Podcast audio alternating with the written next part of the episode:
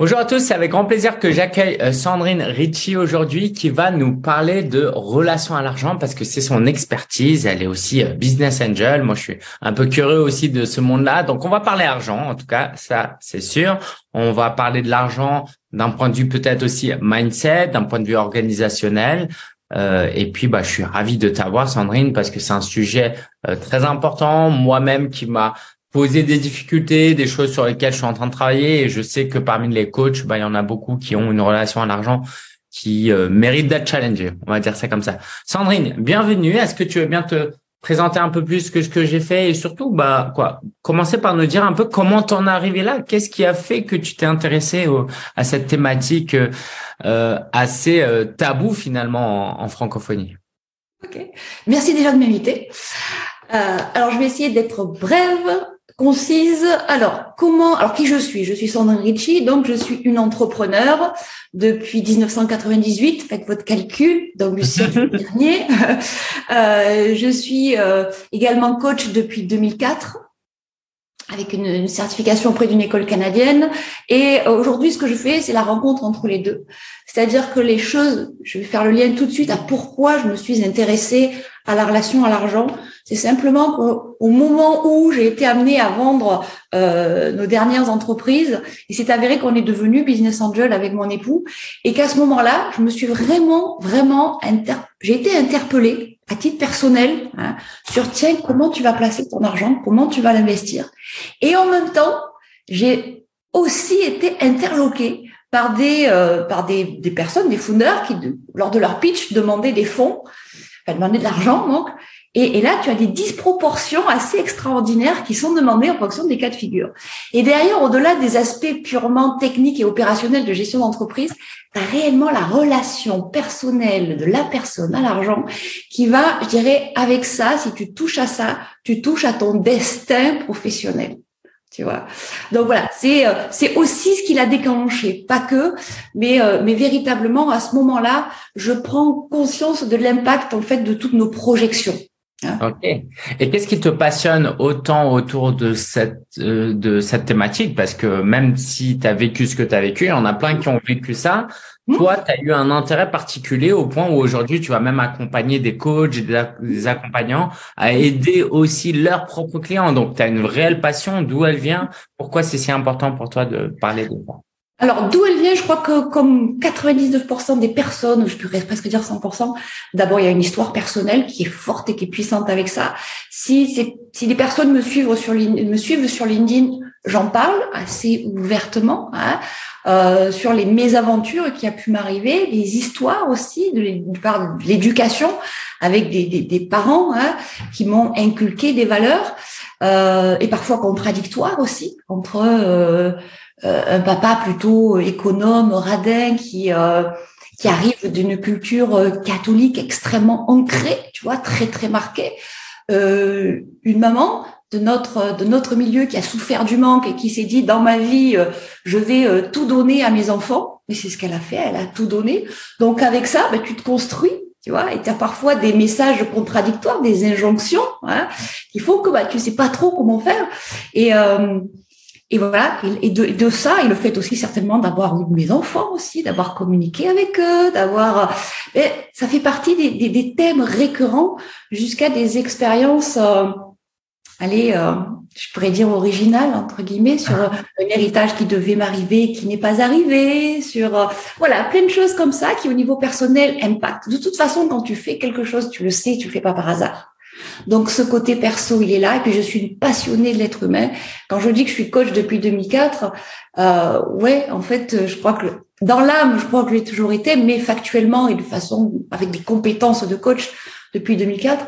Et, et ce qui m'a fait euh, ouvrir les yeux sur euh, mais en réalité, tu as beau avoir toutes les compétences du monde, ce qui va déterminer ton avenir et qui détermine ton présent, c'est aussi qui tu es. Et au travers de ce fil rouge, et je dis bien du fil rouge, hein, l'argent c'est le dessus de l'iceberg, ce sont les projections. En réalité, on ne parle que d'une seule chose.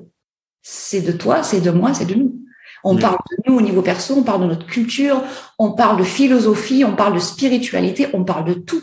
Et c'est véritablement cette, cette passion en fait hein, gérer la verticale de à la fois l'individu, l'entrepreneuriat et la société. Je mm. pense qu'il a fait qu'aujourd'hui, bah, je, je me passionne pour ce sujet et que je le transfère et je le transmets à mes pairs avec grand plaisir. Ok, génial, merci pour euh, ce partage. Alors, euh, même si on en a discuté en off, hein, la, la, frontière entre perso et pro n'est pas si euh, prononcée que ça. pour rester dans la partie pro, quelles mhm. erreurs tu verrais le plus souvent répétées chez les entrepreneurs C'est quoi les pièges, le top 3 des pièges dans lesquels tombent la plupart des entrepreneurs? Alors, je, je dirais le, le, top 1, si tu veux, le numéro 1, hein, que vraiment, c'est, j'ai même processé euh, dans le money profil, en fait, c'est, c'est la fusion avec son entreprise. Mmh.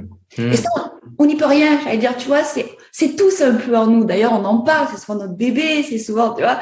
Et, et en même temps, on va tellement fusionner avec que qui tu es au niveau perso, ben, tu sais, tous les, les, anciennes histoires, tu laisses tout à la porte et tu rentres et tu es comme si tu étais quelqu'un de nouveau en étant dans l'entreprise. Bon, on sait très bien que c'est tout ça, c'est erroné. Et en fait, toutes les projections que tu vas faire, ben, au niveau perso, si tu fusionnes avec ta boîte, ce qui se passe, c'est que tu l'éjectes auprès de ta boîte. Mmh. Et de là, tu peux décliner. Alors, je peux te décliner les plus classiques. Hein, euh, les tempéraments, j'appelle plutôt fourmis. Alors, à l'excès, ça va devenir des dépensiers. Hein, vont avoir tendance à venir nous voir en disant, bah, en fait, je veux gagner plus. Tu vois, bah, je veux gagner plus, ok, très bien. Ou je veux que ma boîte euh, passe de 2 à 15 millions. Voilà, pourquoi pas Mais pourquoi pas hein, Je veux dire, c'est très bien. Et dans le même temps, c'est dire, bah ok, comment tu t'y prends? Bah, la, la, la, la cigale, elle a ça d'extraordinaire, c'est qu'elle va beaucoup mouliner Hein, pour gagner toujours plus, en réalité, elle peut aussi regarder du côté de son poste des dépenses. Hein, et puis, en réalisant de jolies économies, on va se rendre compte qu'une réaffectation en termes d'investissement, c'est pas inintéressant, y compris la répartition en termes de revenus. Ça, c'est, alors j'en parle parce que j'ai un cas très concret là, tout de suite dans la tête, hein, de, de deux dirigeants, deux hommes d'ailleurs, qui étaient rigoureusement dans ce cas-là. Euh, de jolies fourmis qui, euh, qui sont bien dans leur, dans leur petit trou de hamster mais en même temps, voilà, hein, il y a peut-être, euh, en fonction des projections que tu fais, en prendre conscience déjà au niveau perso comment tu fonctionnes et si tu fusionnes avec ta boîte, tiens, comment je fais? Ce qui peut amener des erreurs. Alors très concrètement, tu peux avoir des personnes par exemple qui vont qui vont se former en permanence. Mmh.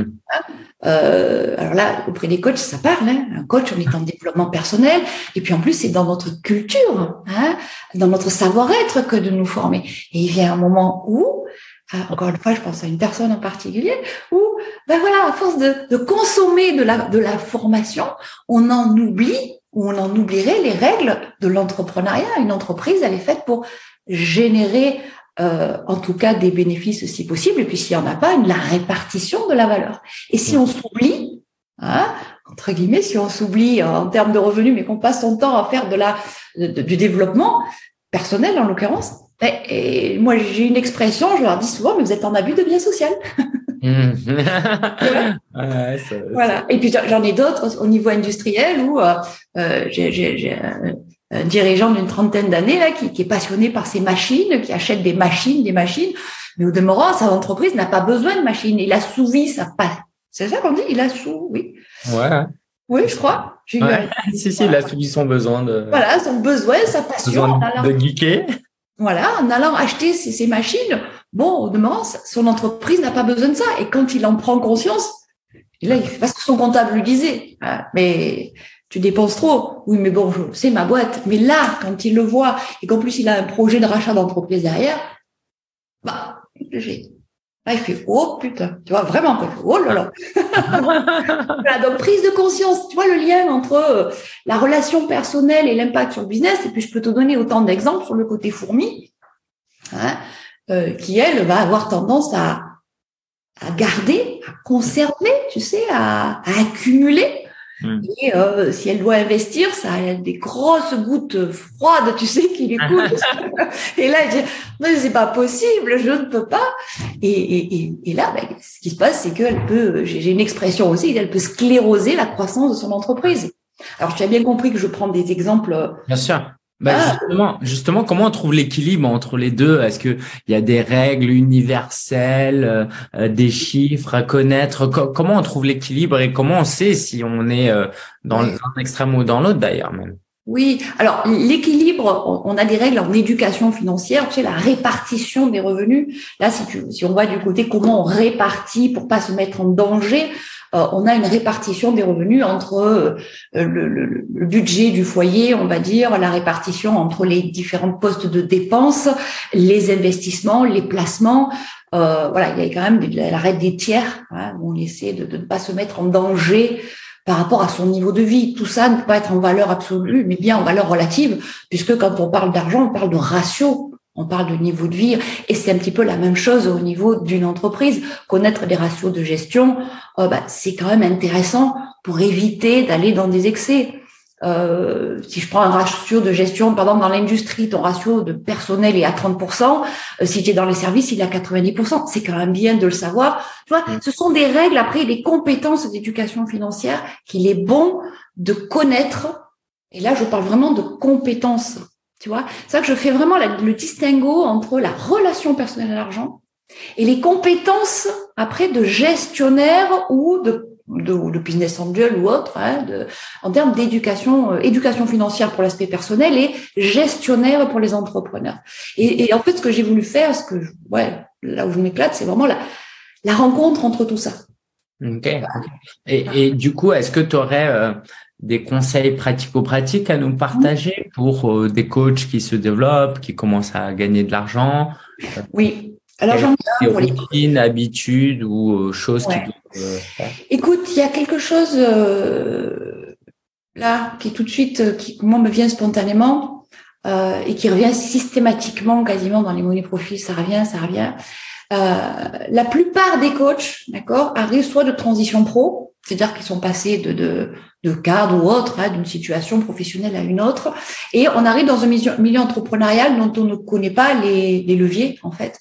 Et il y a quelque chose qui me marque et en fait, c'était original pour moi parce que j'ai jamais fonctionné comme ça. Mais c'est considérer une entreprise et son évolution entre les entrées et les sorties au mois. Hmm. Tu vois, mais je gagne le temps par mois. Ça, c'est le salarié, ok. Donc, il fait sa gestion mensuelle.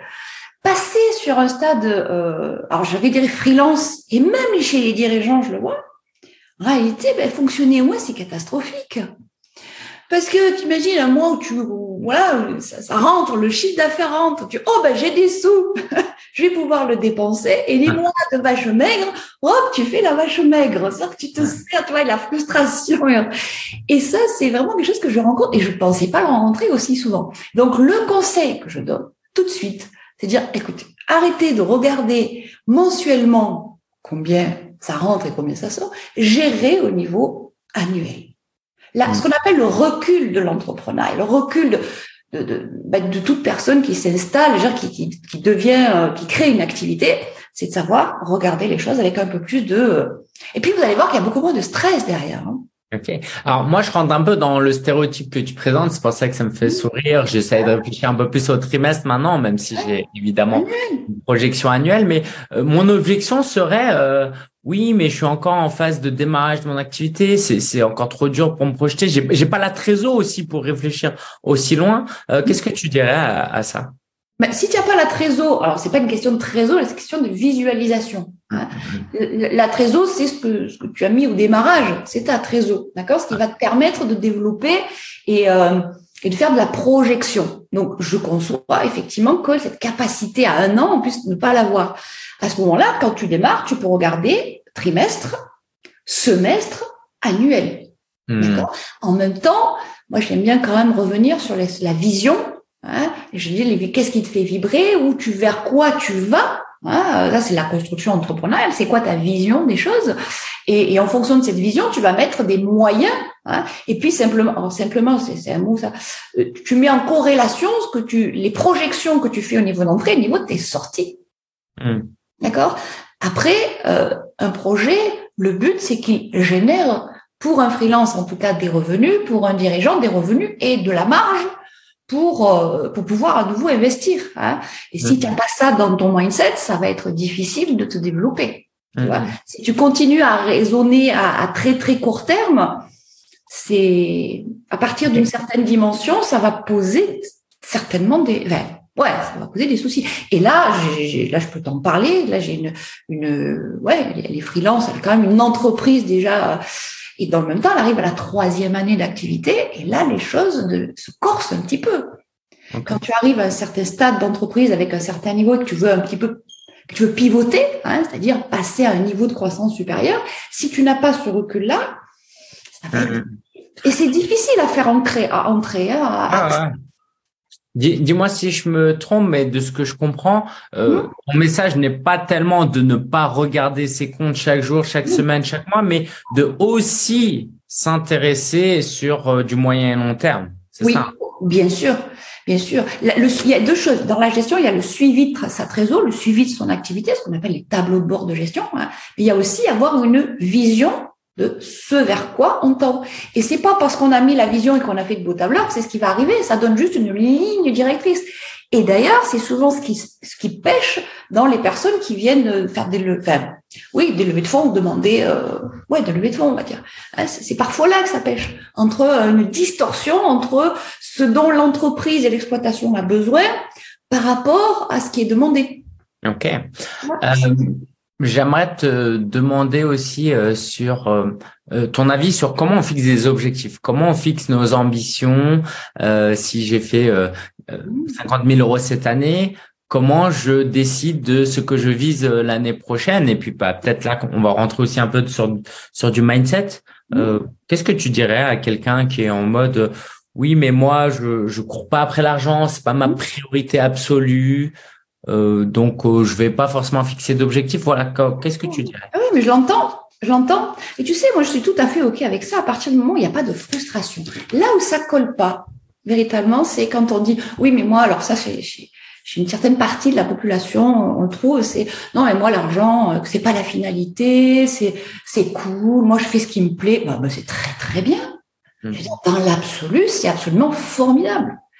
La seule chose, c'est qu'il y a ce que j'appelle le principe de réalité qui est là.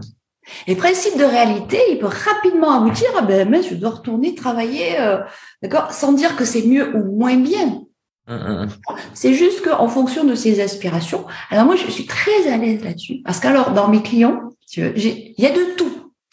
Il y a des freelances qui veulent rester freelance, c'est-à-dire que le revenu du travail génère leur revenu et c'est très bien.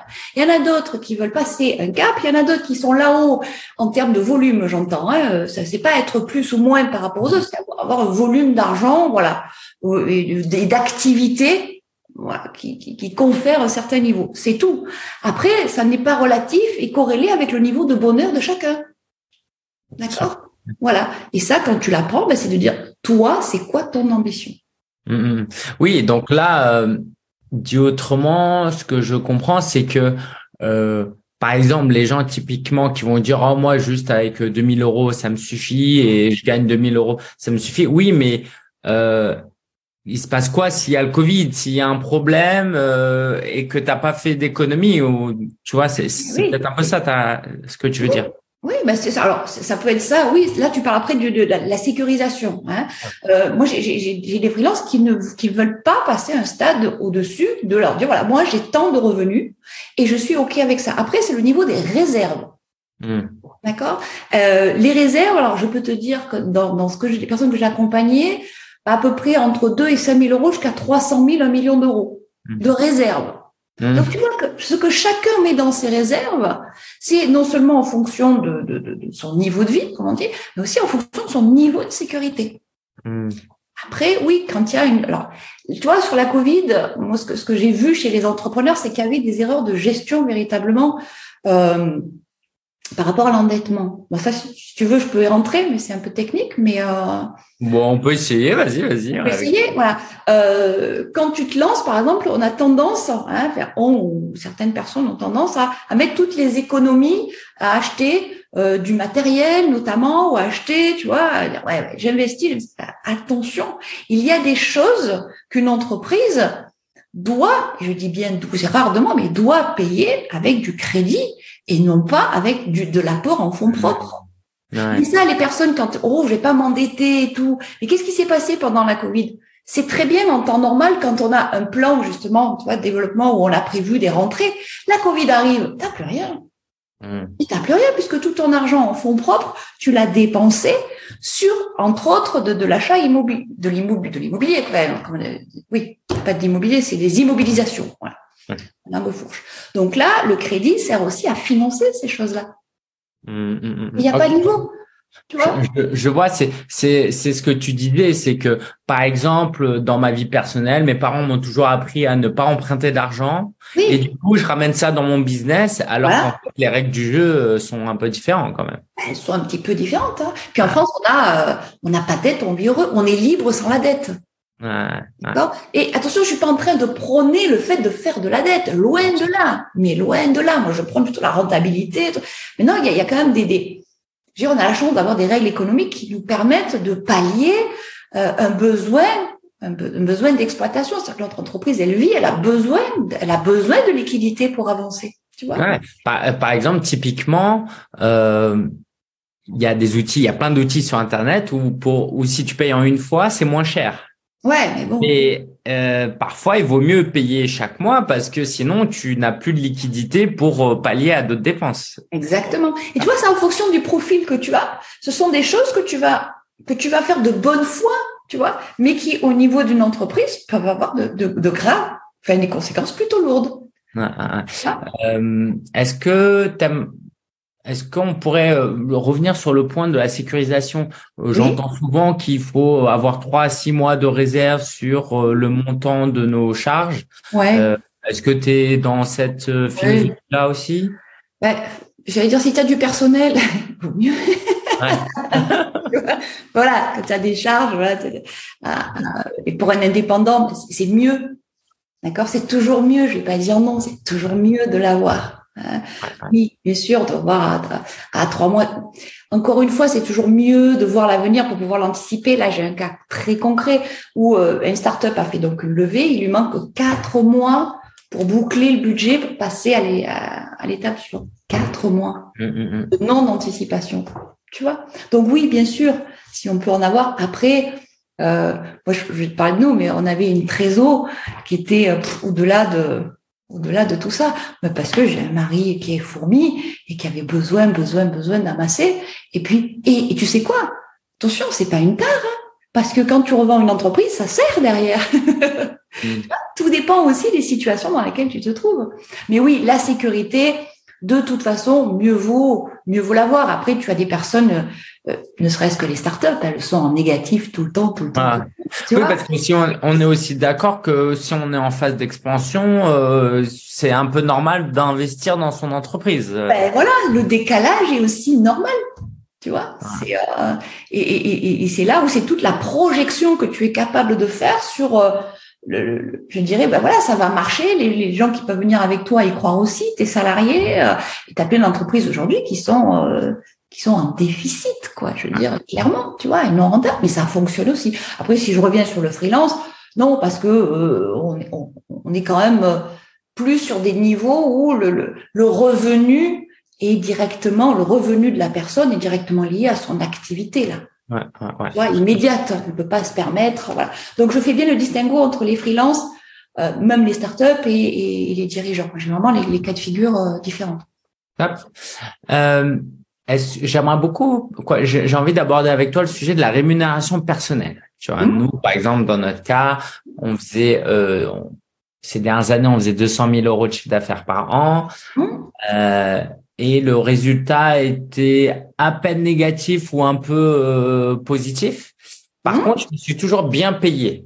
Ouais.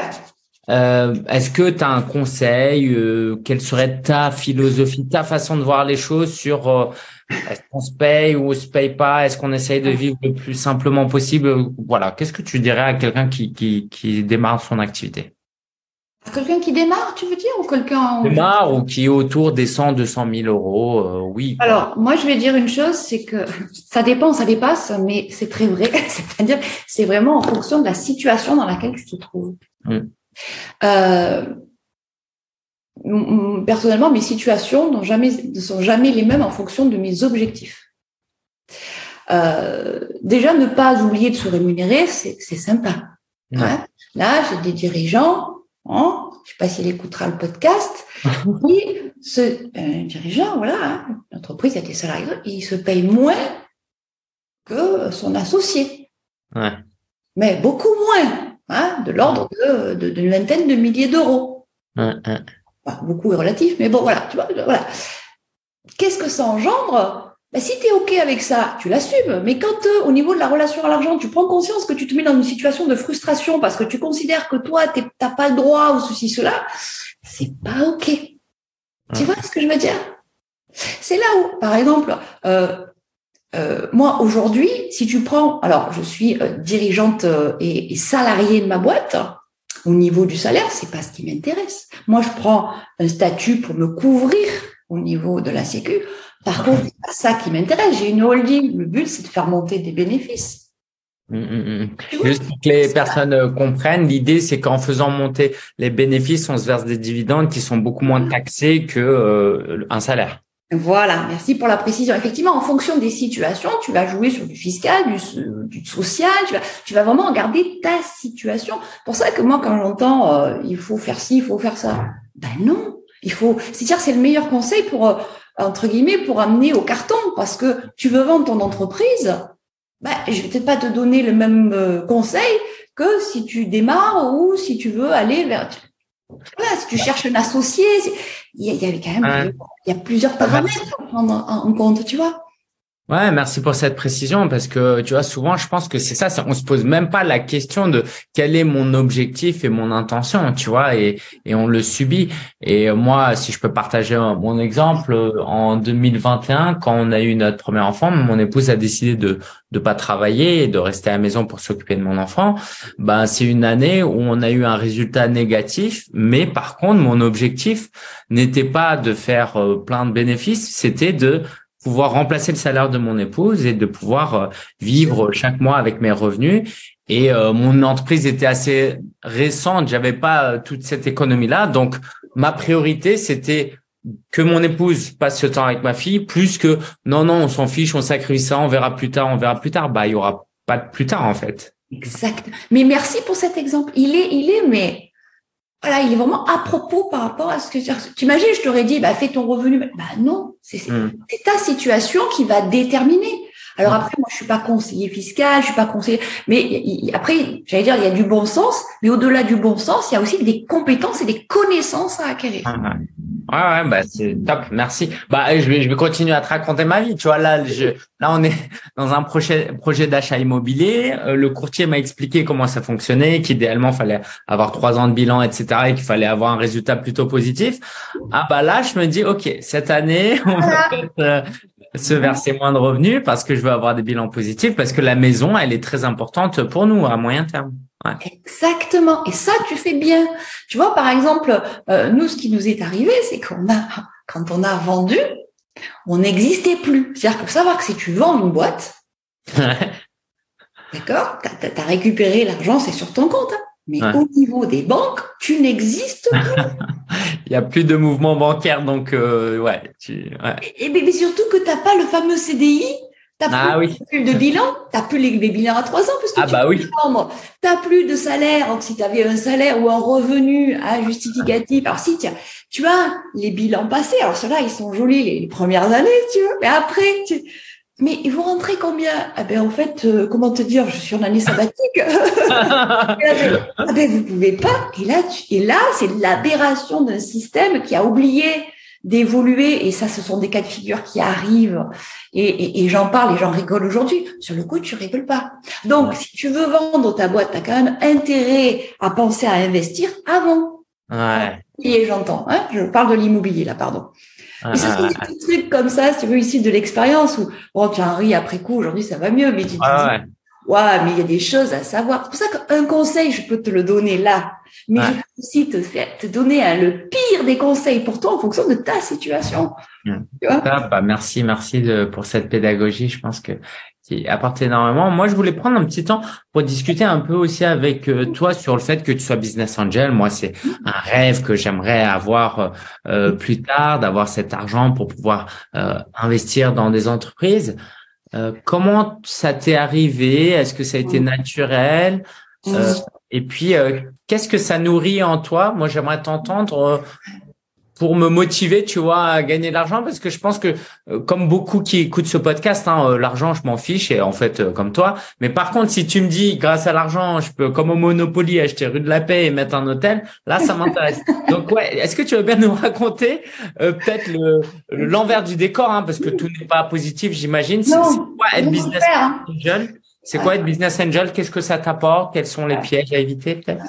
Alors, pour te dire comment, je vais dire on là parce que je suis pas seule dans l'histoire. Euh, on était associés, donc je te dis, on a vendu nos entreprises et, et, et, tout de suite, il y avait le choix. Bon, déjà, on a pris une année sabbatique on ne pouvait plus, voilà, c'est bien, mais c'était bien, ça fait du bien. Et après, c'est se dire, tu sais, il y a un moment où de toute façon, tu sais pas pourquoi ni comment, tu te remets en mouvement, tu sais, ça. le moteur, il se remet en mouvement. Et là, tu qu'est-ce qu'on fait? Bon, on a été sollicité pour acheter des, des enfin, une entreprise notamment, puis on a dit, oh non, on ne se voyait pas repartir tu vois. Mais quant à ça, où je te parle là de moi, je sais pas si ça va te motiver, mais ah ouais, ce petit truc là, et, et en fait, on s'est dit, en fait, ce qui nous plaît, c'est d'investir, de nous impliquer. On sait plutôt d'en avoir une, on va, on va, on va essayer de trouver trois, quatre entreprises dans lesquelles on va investir et on va devenir associé, mais un peu plus que business angel, tu vois, s'associer et, faire en même temps, apport en industrie. Euh, et, euh, et on, on, en a trouvé, euh, on en a trouvé deux, on va dire, dans la, sur cinq projets de cinq. Ça c'est pas facile aussi. Sur le sur le papier, c'est formidable. Mais je t'assure que l'association, c'est enfin, c'est un autre chapitre, mais c'est intéressant. Euh, voilà, et on se dit, ouais, là, ça nous, ça nous, ça nous botte très bien. Ok. Donc là, on, on commence à investir et à, à participer au développement de l'entreprise. Euh, ça se passe, ça se passe plutôt bien avec des surprises, avec voilà, des, tout ce que ça entraîne.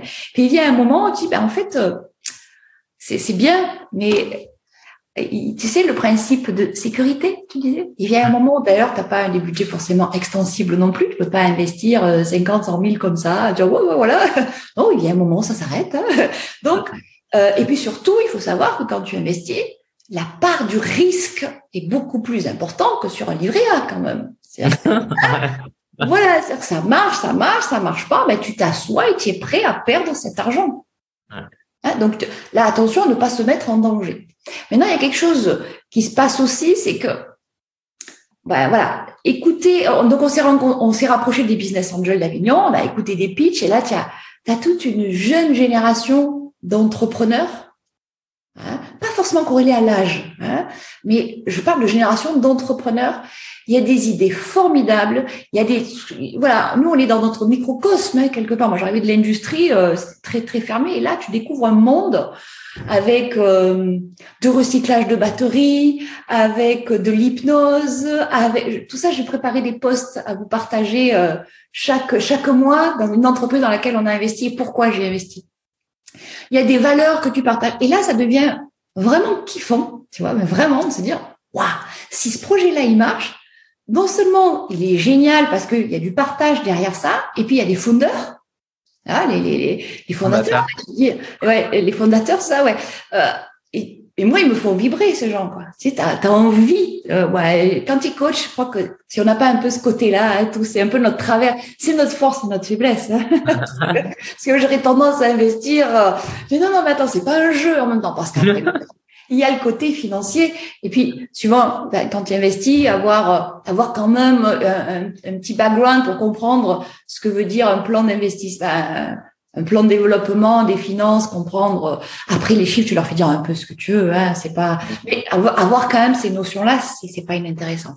Maintenant, tu vois, je vais revenir sur une chose. Quand on a démarré, il y avait des tickets d'entrée, c'est pas toujours, euh, voilà, pas toujours évident, mais pas pour tout le monde. Aujourd'hui, tu as des clubs qui se montent comme Blast, euh, le Blast Club ou d'autres, donc j'ai pas les noms, euh, qui permettent à des petits épargnants euh, c'est plus d'épargnants, d'un petits investisseurs plutôt, hein, d'aller participer. Là, le ticket d'entrée, il peut être à 1000, 2000 euros, 5000 euros. Tu vois, t'es plus obligé d'avoir ces, euh, tu sais, comme qui veut être mon associé, quoi. Pof, pof, pof, tu vas par million, machin. Ok, ça, c'est le côté, euh, ça existe aussi, hein, et, heureusement que ça existe pour nous. Mais euh, voilà, on a différentes échelles. Et aujourd'hui, tu peux investir dans des entreprises. Et puis, tu as aussi les plateformes d'investissement, les crowdfunding comme October, comme Anaxago, il y en a d'autres, hein, dans lesquels tu peux aussi investir directement. Ah, c'est passionnant, merci. Euh, toi, comment tu choisis les entreprises dans lesquelles tu investis? Euh, Il y a évidemment la partie intuitive et émotionnelle, mais la partie euh, euh rationnelle, comment elle réfléchit Oui, oui. Bah, alors, suivant les projets, il y a du cœur, et suivant les projets, il y a de la rentabilité. Ok, ok. Voilà, il y a, des coûts à faire des fois. Euh, voilà, là on se dit il y a un coup à faire. Là il y a, y a une société, euh, on n'a pas encore investi, je peux pas dire le nom, mais qui est euh, sur de la recherche fondamentale, tu vois, en termes de d'un virus, ça. Il y a des gros labos qui sont dessus. Ben là on investit sur cette boîte clairement parce qu'on sait que elle va être rachetée si ça marche. Mais toujours pareil, hein, le truc il n'est pas encore tout à fait abouti. Donc si ça marche, tu as fait bingo. Si ça marche pas, bah t'as as perdu. voilà. Donc toujours attention quand on investit dans ce genre de choses. C'est pas, c'est, faut pas se mettre en danger. Il faut être sûr qu'à la fin du mois ou de l'année, tu vois, je reviens à mon côté annuel ou pluriannuel, bah ça va pas te manquer pour vivre quand même. Hein ok, Alors euh, la question est peut-être un peu un peu dure, mais euh, est-ce que tu préfères investir ou entreprendre? Écoute, pour moi, les deux sont intrinsèquement liés. C'est-à-dire qu'un entrepreneur qui n'investit pas, il est mort pour moi. c'est dans ma vision, hein, je dis pas voilà. Euh... Alors pardon, j'entendais investir dans le sens business angel. Ah, est-ce que je préfère ou est-ce que je préfère? Oh, est-ce que tu, est-ce que tu, si on te disait soit à partir de maintenant t'es que business angel, tu peux plus ouvrir ta propre entreprise, ou euh, non aujourd'hui tu peux que entreprendre, mais dans ce cas-là tu investis plus dans d'autres entreprises.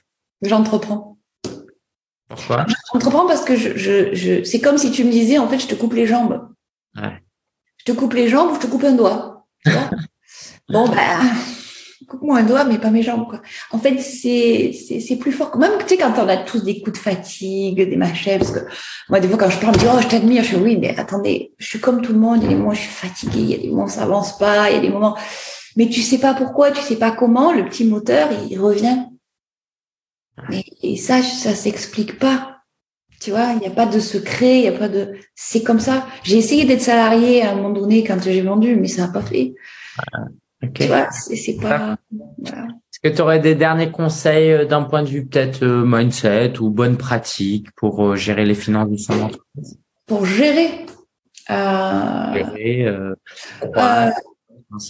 Écoute, souvent on me demande, souvent on me dit c'est quoi le meilleur type C'est le meilleur type que je peux donner, c'est observez-vous. Hmm. C'est pas trop de questions. Je, je l'ai dit dans une interview, ça. Les coachs, on se pose beaucoup de questions et pourquoi, comment? puis il y a un moment où on peut aussi, bon, c'est l'invitation que je fais, et on se pose et on s'observe. Il ne faut pas savoir en, nous observant nous-mêmes, hein, éventuellement les autres, mais d'abord soi, à quel point on apprend. Qu'est-ce qu'on observe plus précisément quand tu dis observer? Alors, quand je, ouais, quand je parle de la relation à l'argent, comment vous avez tendance, comment nous avons tendance à, à aller vers des dépenses, à aller vers quand on a une décision à prendre, est-ce qu'il nous faut toutes les infos? Et est-ce qu'il va encore nous manquer la dernière des dernières petites infos, tu sais, pour aller investir? Ou est-ce au contraire chez moi c'est waouh, c'est génial, j'y vais. Et qu'est-ce que ça vous permet de faire et qu'est-ce que ça vous empêche de faire? Est-ce que ça vous empêche? Après, j'ai toujours la relation à l'argent, il est hors de question d'avoir un encéphalogramme plat. D'accord? Devenir quelqu'un, ça n'existe pas d'ailleurs. C'est juste de comprendre véritablement ce qui nous, nos ressources chez nous et puis ce qui nous empêche parfois d'aller vers ce qui est important pour nous. Avec toutes les croyances, c'est-à-dire tout ce qu'on se raconte hein, dans notre petite tête, et puis tout ce qu'on vit en décalage par rapport au fait de, ne pas être aligné, tu vois, par rapport à ce qui est important entre ce que je dis, ce que je fais, et puis au final, ce que je vis, tu vois. Voilà. Ah, bah écoute, merci beaucoup Sandrine, c'était passionnant, passionnant. Pour celles et ceux qui veulent aller plus loin, euh, qui veulent en savoir plus sur ce que tu fais, peut-être même travailler avec toi, euh, voilà, sur euh, tu le, où est-ce que tu les envoies, où est-ce que tu aimerais qu'ils aillent, on va mettre le lien en description. Écoute, mon profil LinkedIn et puis le site internet hein, sur la partie. Alors, il y a les coachs certifiés aujourd'hui, Money Profil, qui peuvent aider véritablement et donc ils sont formés pour transformer la relation à l'argent et faire en sorte que le business se bouge ou la transition professionnelle avance. Et puis, pour les coachs qui sont déjà en exercice, hein, qui ne démarrent pas leur activité, qui ont déjà un petit volant, là, euh, et si bien sûr ce que je vous dis a résonné et euh, si la relation à l'argent voilà, un impact aussi chez vos clients et vous le sentez bien, à ce moment-là, bien sûr, avec grand plaisir, la formation en monnaie profil et le transfert de, de compétences, ça, je suis dans mon élément et avec grand plaisir. Étape, bah on, met le lien vers monnaieprofil.com si vous voulez euh, trouver euh, euh, Sandrine sur LinkedIn. Bah vous tapez son prénom, non, non. et puis bah comme ça vous avez au moins le site et vous pouvez aller voir tout ce que fait Sandrine. merci beaucoup Sandrine, c'était génial. Je te laisse le mot de la fin. Qu'est-ce que tu aimerais dire aux personnes, aux coachs qui, qui viennent de nous suivre? Alors déjà un grand merci à toi. Et pour les coachs. Euh, Restez ouvert, mais ça, je crois que c'est déjà dans votre mindset. Curiosité, regardez, observez-vous et vous allez voir que déjà, le fait de s'observer, la transition et la transformation commencent. C'est le premier pas. Merci beaucoup, Sandrine, pour tout ce que tu apportes et pour tout ce que tu fais. À bientôt. Merci.